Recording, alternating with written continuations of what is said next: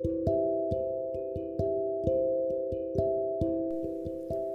リフリのドローンニュースピック。5月26日の配信です。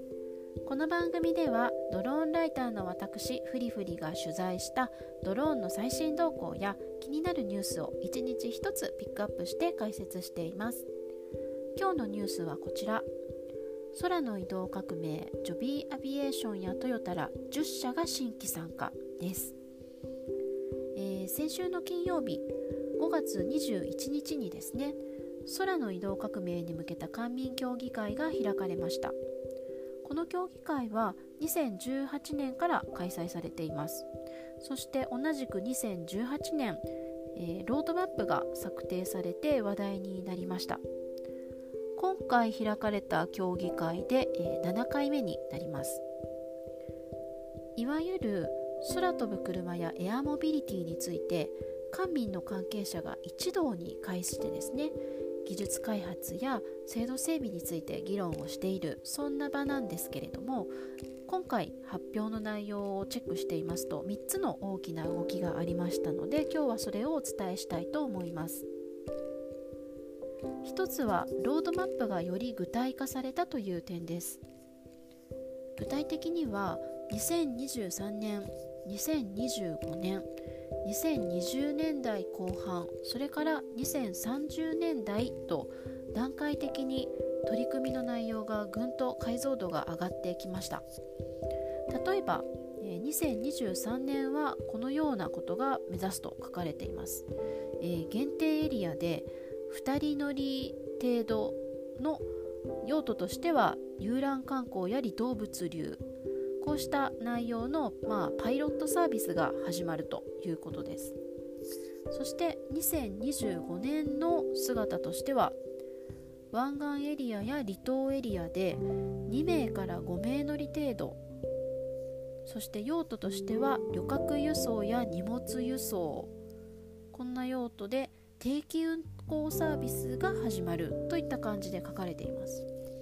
その後2020年代後半からはこれらのサービス提供エリアを拡大しつつさらに、えー、緊急輸送の実証を始めるという予定が示されました。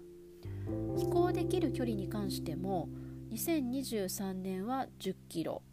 2025年には50キロ次のステップで100キロを目指すと段階的に伸ばすことが書かれております。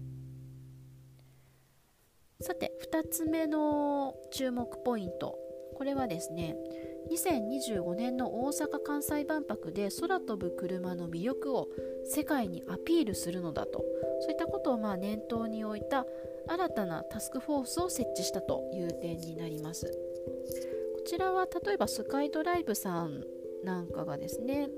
この大阪・関西万博で、え、サービスを提供したいということですでに昨年より発表されているので、まあ、そういったことも含めながら、え、2025年のサービス提供に向けて、え、官民一体となって、え動きを加速していくということだと思います。それから3つ目の注目ポイントちらはジョビーアビエーションやトヨタ自動車などなど、えー、10社が新たに協議会に加わったという点です。えー、ざっと10社をご紹介しますとジョビーアビエーショントヨタ自動車ボロコプター GMO インターネット金松エアロファシリティスカイワード・オブ・モビリティーズ東京海上日動火災保険三井住友海上火災保険あいおい日生同和損害保険以上の10社になります。例えば、えー、アビエジョビアビエーションはとても有名な企業さんですね。トヨタやウーバーから大型の出資を集めていると。いう電動航空機メーカーになりますし、えー、ボロコプターさんこちらもすで、ー、にシンガポールでエアタクシーサービスを開始するということを明確に発表されている企業さんになります。それからユニークだなと思ったのが GMO インターネットさんですね。こちらはスカイドライブさんなどと通信制御のセキュリティ強化に取り組むということですでに共同する動きを発表されておりますね。などなどため、まあ、多角的ないろんな領域の企業さんが加わったという点で注目しております。えー、これまでもこの協議会には例えばアナさんや JAL さんオリックスそれからヤマト運輸さんや楽天さんウーバージャパンさん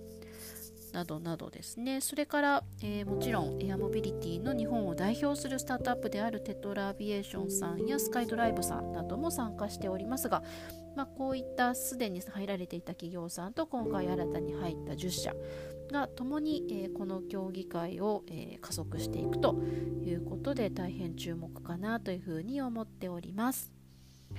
はい、えー、本日のドローンニュースピックは、えー、空の移動革命に向けた新たな動きということでした、